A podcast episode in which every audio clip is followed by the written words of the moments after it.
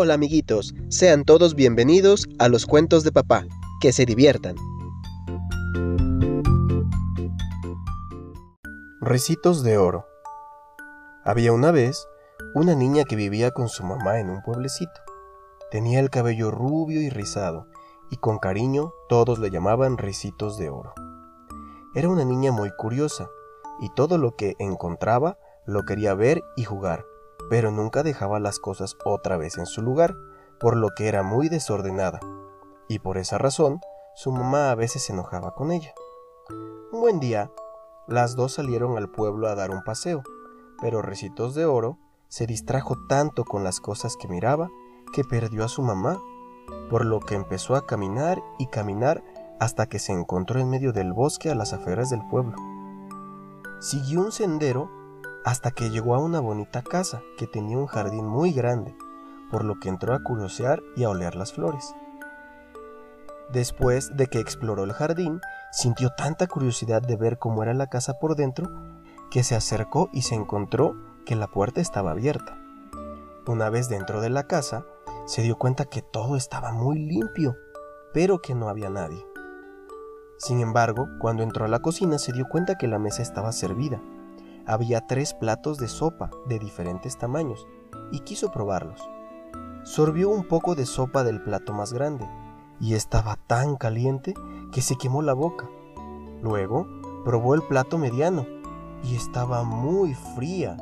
Por último, probó el plato más pequeño y la sopa estaba perfecta, ni muy caliente ni muy fría. Tenía tanta hambre que decidió comerla. Buscó una silla, pero también se dio cuenta que eran de diferentes tamaños. Trató de mover la silla más grande, pero era tan grande y pesada que no lo consiguió. Se sentó en ella, pero era muy dura. Luego se sentó en la silla mediana, pero también le quedaba grande, y estaba además muy blanda. Finalmente, la silla pequeña era perfecta para ella, por lo que la colocó en la mesa y se comió toda la sopa del plato pequeño. Estuvo deliciosa, dijo Ricitos de Oro satisfecha. Creo que dormiré un momento. Estoy tan cansada, dijo mientras bostezaba, por lo que bajó de un salto y sin darse cuenta tiró la silla. Mientras tanto, fue buscar dónde dormir y la recámara parecía muy acogedora. También había tres camas y primero se recostó en la más grande, pero estaba muy dura. Luego se tumbó en la cama mediana, pero estaba demasiado blanda y suave.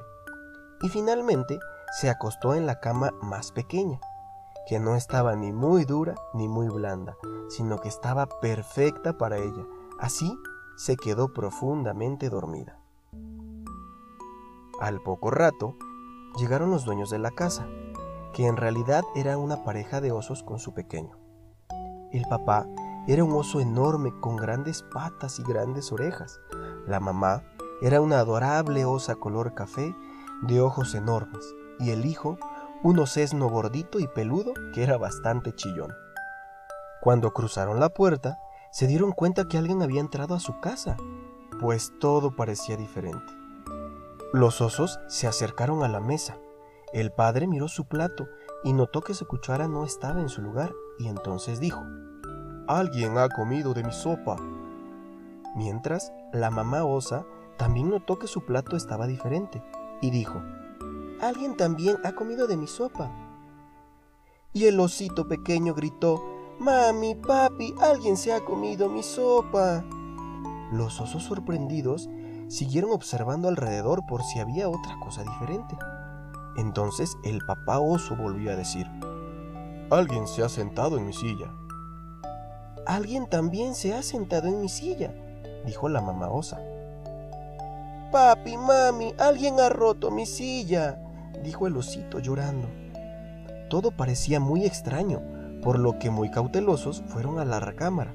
Al entrar, el papá oso se percató que su cama estaba desordenada y dijo, Alguien se ha acostado en mi cama.